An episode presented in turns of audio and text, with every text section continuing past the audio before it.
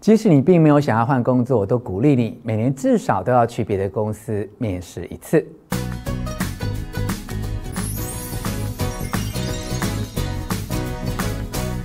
我是吴若权。每一个人从学校毕业之后到正式退休之前，有好几十年的工作时间，都可能必须要面临找工作、换工作等等的问题。但你必须要知道，现在就业市场已经有很大的变化，就业环境主要的改变包括。一，越来越多人在网络上找工作；二，花在求职平均的时间比从前还要拉长很多；第三，每一个人待在同一份工作的平均时间大幅的缩短。从以上这些现象导致转职找工作这件事情逐渐变成人生中最重复发生的活动。一般的雇主已经改变招募的方式、面试的方式、求才的方式，甚至工作的方式。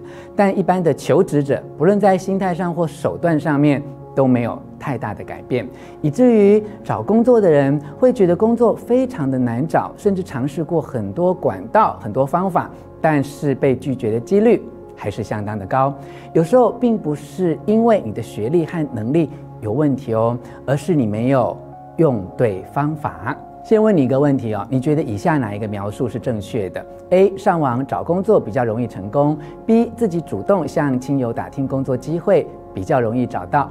你考虑好答案了吗？正确的解答是 B。根据调查，越来越多的求职者依赖网络找工作，但相对之下，透过网络真正找到好工作的机会比较低，成功的几率只有百分之四。反而呢，是透过自己不断地向亲友、学长姐、学弟妹打听工作的消息，透过这些管道介绍而求职成功的机会高达了百分之三十三呢。看到这个调查统计数字，你是不是有一点恍然大悟呢？还有一件常被疏忽的事情，我一定要事先提醒你。一般人求职都以为，想要得到面试的机会，最重要的文件是履历。如果你同意这个说法是对的，那么你就错了。找工作不只要靠履历，还要为自己特别企划一封能够打动雇主的求职信。传统格式的履历已经没有办法满足雇主对你的好奇，也不足以反映出你对工作的热情，以及你和其他的求职者有什么不同的地方。所以你一定要另外准备一封让雇主看了会心动的求职信，让他愿意积极安排面试。第三项文件。是常被忽略的感谢函，而且这一封感谢函必须在面试完的当天就寄出，让面试你的主管对你印象更深刻。他也许无法为你的面试带来雪中送炭的效果，但一定可以帮助你锦上添花。接下来，让我们一起来模拟面试的时候，雇主最常提问的七大刁难题，以及你应该如何破解。这七大问题表面上看起来似乎都问得很平常，但是你必须要知道，这些看似平常的问题里隐藏着非常关键的讯息。如果你能够答中要害，面试成功的机会就大大增加了。第一个问题是，请你介绍一下你自己。诶，这个问题很平常，但也很有趣哦。隐藏在这个问题背后的意义是，雇主担心自己没有办法顺利主导面试或问出重要的问题，所以才会透过开放式的问句，希望你会自己说溜嘴。回答这个问题时，不妨轻松地说说你是谁，在哪里出生、成长，你的兴趣嗜好，以及过去投入最多、成果最好的工作经验。记得尽量简短就好。务必把这个问题的答案控制在两分钟之内。第二个问题是，你想找到什么样的工作？隐藏在这个问题背后，雇主担心的是你想要找的工作跟他们开的职缺彼此认知不同。回答这个问题的重点是你想找的工作完全符合雇主开出职缺的条件。如果你对这份工作的内容还有不了解的地方，也可以在这里提出哦。第三个问题是。你过去曾经做过这一类的工作吗？隐藏在这个问题背后，雇主担心的是你没有胜任这份工作的必要能力跟经验。回答这个问题时，你要强调你从过去的工作经验中已经学到可以派上用场的技能，而且也会做得很好。第四个问题是你为什么离开上一份工作？这一题是要测试你和之前的老板跟同事相处得如何。雇主担心你的人际关系不好，顺便也等着看你会不会说前面老板和同事的坏话，回答这个问题时，尽量要给前老板和同事稍微正面一点的评价，但不要刻意说谎。你可以强调你平常和人相处融洽，让面试你的主管感到安心。第五个问题是，能不能解释一下你为何那么长的一段时间没有工作？如果履历中有一段或好几段的时间是空白的，雇主担心你工作不稳定，会不会一旦找到工作之后，只要碰到一点点的挫折或不顺心的事情，就又会立刻的辞职？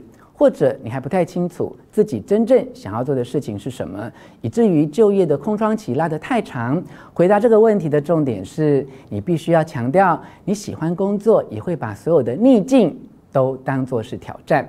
并且解释清楚，你在找工作的期间拉得很长，是因为你对找工作非常的慎重，想要找到真正热爱并且能够胜任的工作，再正式就职，以免造成雇主和自己的困扰。而且在中间找工作的阶段，你有去担任志工或去学习一些新的技能，为转换跑道做准备。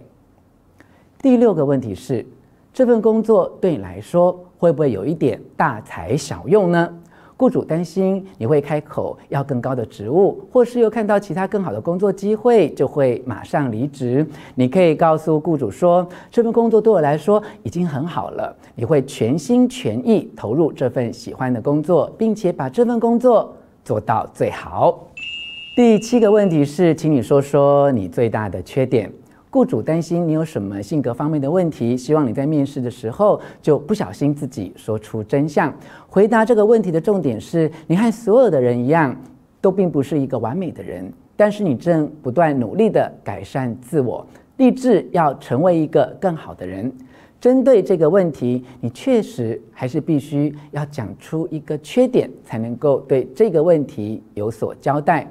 但是你一定要强调它的正面效果。例如，你可以说，有时候我个性比较急一点，只要知道别人对我有误会，我就会急着想要澄清，以免被对方误解。